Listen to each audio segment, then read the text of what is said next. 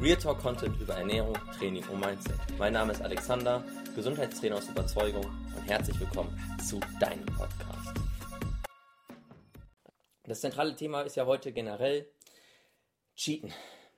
Weihnachten ist ja oftmals die Zeit, wo alle sagen, boah, ich krieg so viel Schokolade geschenkt, es wird äh, mit der Familie gegessen, dann gehe ich mit der Arbeit irgendwo hin und ja, dann dachte ich mir, komm, wir machen mal was zum Thema, wie cheaten wir. Ich habe zwar schon mal eine Podcast-Folge gemacht, da bin ich mehr auf die Zahlen eingegangen und das ist etwas so, da denke ich mir, klar, schön und gut, auszurechnen, wie effektiv cheatest du, nur wie ist es halt wirklich, wenn du sagst, du kannst mal nicht anders oder du möchtest auch mal und wie kannst du das gedanklich besser angehen. So.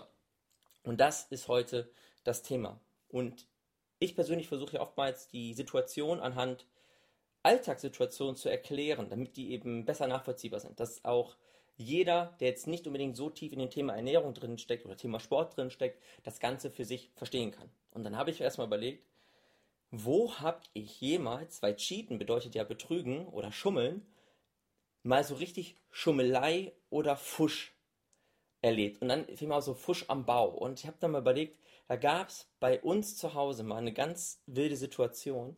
Und ich dachte mir, die passt ideal. Und zwar war es so, mein Vater hat ähm, den Stromkasten bei uns im Flur. Und so ein Stromkasten ist ja ein hässliches Teil. So, ist einfach nur ein hässlicher, eckiger Kasten vom Flur in den Keller gelegt. Und mein Vater versteht sehr viel von Autos, von Elektrik, vom Handwerk. Der kann alles gefühlt. Für mich gab es nichts, was er nicht konnte. Und ähm, ich grüße Sie auf jeden Fall, Andi. Mach's gut, schönen Abend. So, auf jeden Fall er versteht schon ziemlich viel davon und diese Aufgabe war für ihn eine Herausforderung. Und ich denke mal, noch nicht so viele von uns haben so einen Stromkasten auseinandergebaut und verlegt. Für die, die es nicht wissen, ihr müsst praktisch alle Leitungen entkabeln oder mal, da raus äh, schrauben, dann unten wieder zusammenschrauben, erstmal wieder suchen, wie funktioniert das Ganze. Und wie gesagt, mein Vater verstand viel davon. Nur in dem Moment war er ein kleines bisschen überfordert, weil es war so, du musst praktisch die Kabel unten aus diesen Löchern sind diese Lüsterklemmen, Kabel suchen, zusammenschrauben, testen, wie was geht und wie es nicht geht. Und das war alles scheiße. Weil im Grunde genommen hast du drei Kabel. Braun, blau und die Erdung gelb-grün. Nur da nicht. Und ich erkläre auch gleich, wieso das nicht war. Manchmal hattest du zwei blaue Kabel, manchmal hattest du keine Erdung, manchmal hat es gar keinen Sinn ergeben und in so einer und diese komplette Stromverteilung in diesem Haus war wirklich einfach nur notdürftig geflickt. Mein Vater hat das dann alles auseinandergeschraubt und hat es seines besten Gewissens nach zusammengeschraubt und meinte immer mal wieder, schau mal Alex, drück mal die Sicherung oben rein, ob jetzt das Ganze läuft. Dann hat mein Vater wieder zusammengeschraubt. Ich gucke so, okay, im Bad ging das Licht, in der Küche ging kein Licht, im Flur ging das Licht, der Herd ging nicht an. Okay, wieder auseinandergeschraubt, wieder zusammengeschraubt, dann ging im Bad das Licht nicht, dann ging die Küche und der Herd, dann hat aber komischerweise die Hälfte der Steckdosen in der Küche nicht funktioniert, weil diese komplette Schaltung komplett zusammengeschustert war. Und das ging dann so weit, dass mein Vater meinte, jetzt hab ich's. Drück mal bitte die Sicherung rein. Ich drück die Sicherung rein, auf einmal schoss so eine Flamme aus dem Sicherungskasten raus. Meine Mutter ist völlig eskaliert und meinte, Olaf, so heißt mein Vater, ruf einen Elektriker. Mein Vater war schon ein bisschen in der Ehre gekränkt, dass er es nicht selber hinbekommen hat. Hat gesagt, einen Versuch mache ich noch. In dem Moment hat er weiter gekabelt und sonst was und geschraubt. Und siehe da, er meinte, alles klar, Alex, drück mal rein. Erste Sicherung rein, Bad, Licht, Warmwasser funktionierte. Zweite Sicherung, Steckdosen in der Küche, funktionierte zum Teil, weil ich komme gleich zu der anderen. Dritte ging rein, Flur, Licht, die vierte und BAM! Flog von dem Telefon das Ladekabel, dieses, dieses, das in der Steckdose steckt, durch die komplette Küche. Mein Vater hat es geschafft, die Starkstromleitung, auf die der Herd eigentlich ist, auf eine normale Steckdose zu legen. Und mein Vater hat nicht verstanden, wieso. Der hat es einfach nicht hingekriegt. Und da wird komplett gefuscht. Und wie da gefuscht wurde und wer schuld dafür war, es war mein Opa. Mein Opa, Gott hab ihn selig, also was war er für ein Typ? Also mein Opa war jemand, der äh, sehr gerade raus, das Gegenteil von mir eigentlich war, 1,90 groß, hatte einen Daumen wie ich zwei hatte und lebte fünf Jahre lang in der russischen Gefangenschaft. Das heißt, er war gewohnt zu sparen, mit dem auszukommen, was er eben hatte. Und das hat er auch eben dort betrieben. Er hat mir mal einen Elektrodetektor für an, an die Wand geschenkt. Ich habe mir dabei halt nichts gedacht. Damit gehst du an der Wand ab, wenn du irgendwie bohren willst, wenn du ein Bild aufhängen willst, einen Nagel in die Wand hauen möchtest. Und ich habe mir gedacht, alles klar, warum schenkt er es mir? Und er hat es aus einem guten Grund geschenkt, äh, mir geschenkt.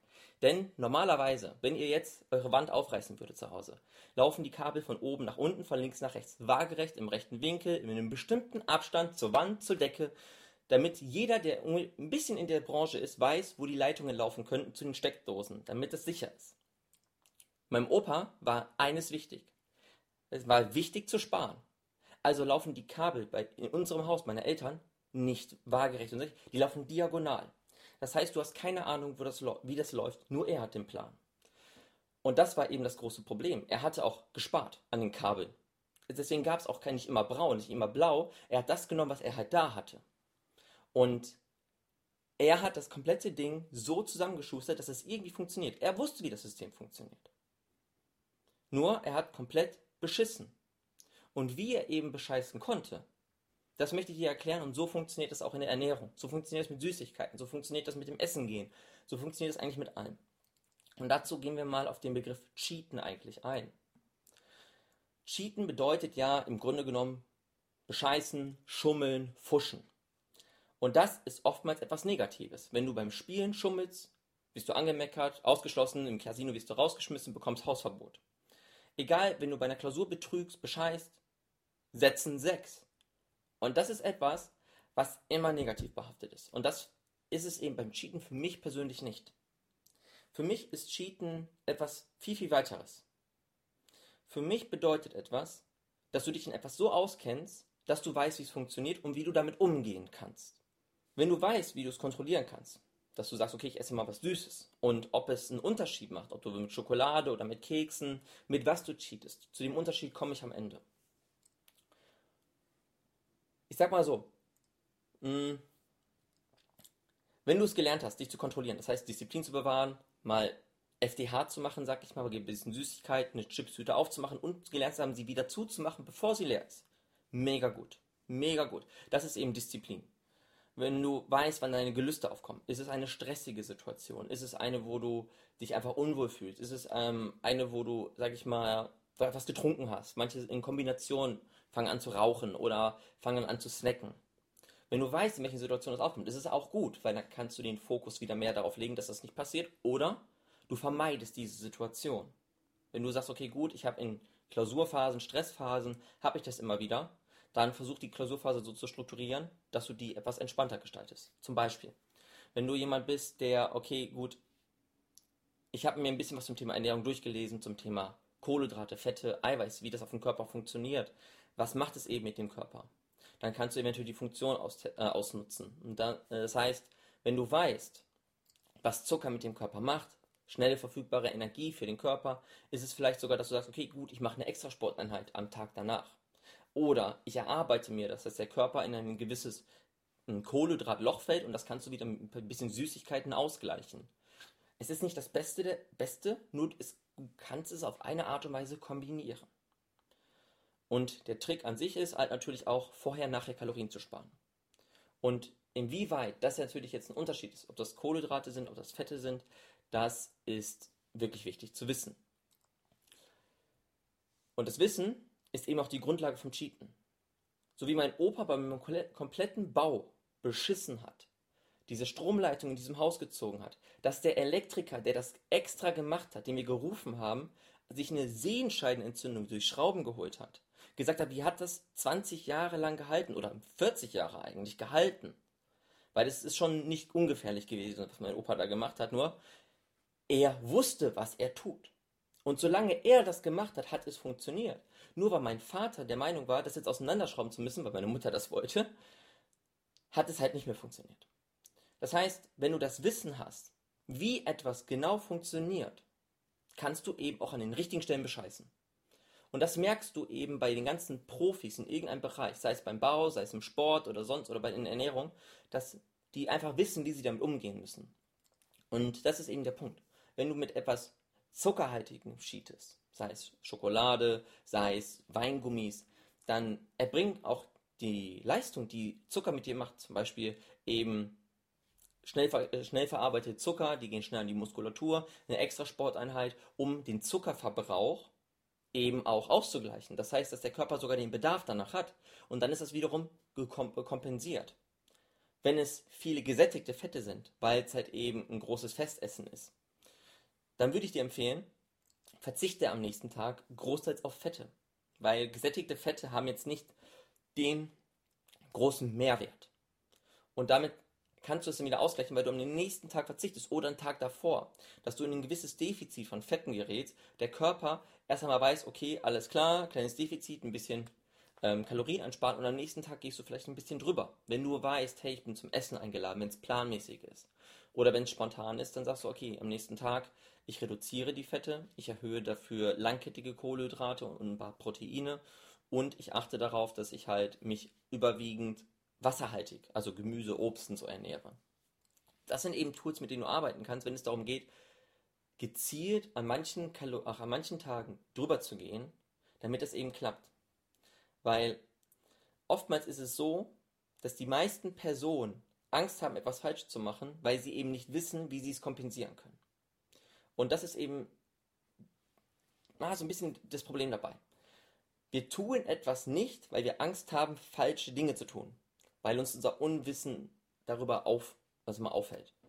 Und das ist leider ähm, die Einstellung, die ich nicht unbedingt teile. Probier erstmal aus, zu sagen, okay, einen Tag erlaube ich mir mal ein paar Süßigkeiten. Ich guck mal, wie es auf mich wirkt, vielleicht aufs Gewicht auswirkt, wie es sich auf den Sport auswirkt, wie es sich auf meine Laune auswirkt. Und wenn ich merke, es tut mir nicht gut, gucke ich, in welcher Kombination tut mir das denn gut? Wenn ich sage, okay, ich esse Süßigkeiten, mache dann Sport oder am nächsten Tag faste ich irgendwie einen halben Tag und kann die Kalorienbilanz oder die Nährstoffbilanz ein bisschen ausgleichen. Es kann dir nicht schaden, weil wenn du jemand bist, der so oder so, sag ich mal, cheatet, was ich halt nicht als Negatives sehe, sondern du lernst einfach den Umgang mit Lebensmitteln in einer Ernährungsweise, dann kann es nicht schief laufen. Es kann nicht schlechter laufen als vorher, weil nur Süßes zu essen und nichts zu machen, ist eigentlich das Schlechteste, was du machen kannst. Zu gucken, wie du das einbauen kannst, wie du es kompensieren kannst, wie du es verarbeiten kannst, ist der erste Schritt in eine Richtung, dass du damit einen gesunden Umgang lernst. Und das lernst du nicht nur vom hier zuschauen, zuhören, sondern wirklich vom Essen, ja, süßes Essen und aktiv werden.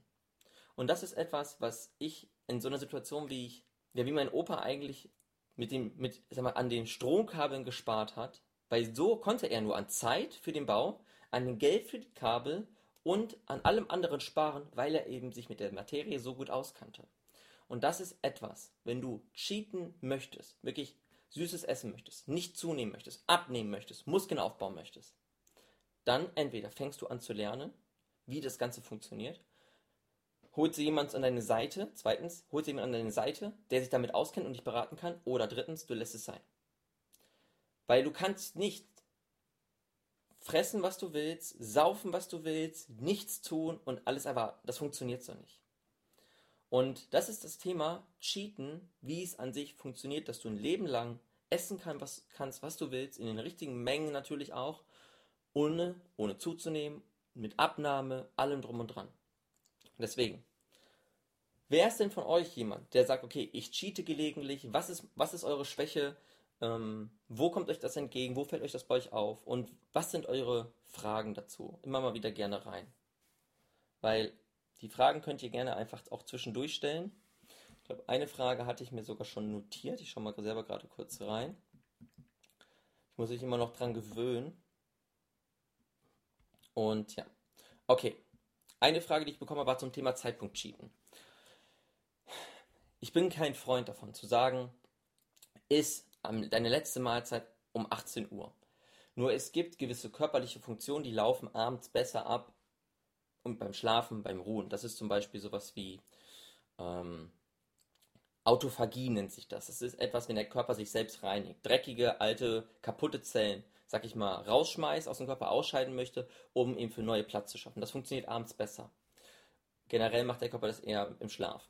Das funktioniert umso besser, umso einfacher, wenn der Blutzuckerspiegel niedrig ist. Weil der Blutzuckerspiegel sorgt für einen hohen Cortisol-Stresswert und je mehr der Körper mit dem Blutzuckerspiegel beschäftigt ist, umso weniger kann er die schädlichen, blöden Zellen rausschmeißen.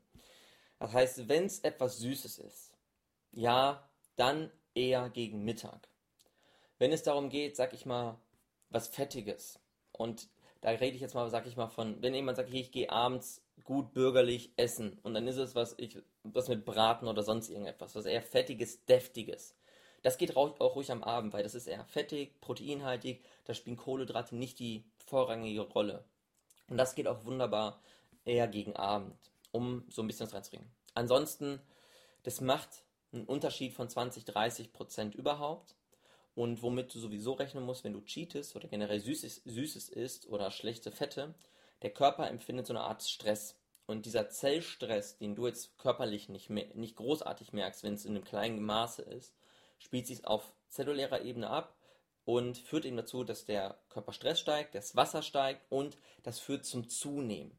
Das merken dann vielleicht ähm, Männer und Frauen, die Ringe tragen, dass die Ringe ein bisschen enger sitzen. Ich merke, wenn ich Stress habe, dass mein Armband deutlich enger am Handgelenk sitzt. Und vor allem, woran du es auch merkst, ist natürlich Wassereinlagerung. Die Form wird ein bisschen aufgeschwommener, ein bisschen ähm, schwammiger. Deswegen ruhig ähm, kühlen Kopf bewahren. Es ist ganz normal. Deine Meinung und dein Feedback sind mir besonders wichtig. Schreib mir das doch gerne per Instagram. Du findest mich ganz einfach unter Gesundheitslexikon-Alexander. Ich freue mich drauf und ich danke dir schon mal.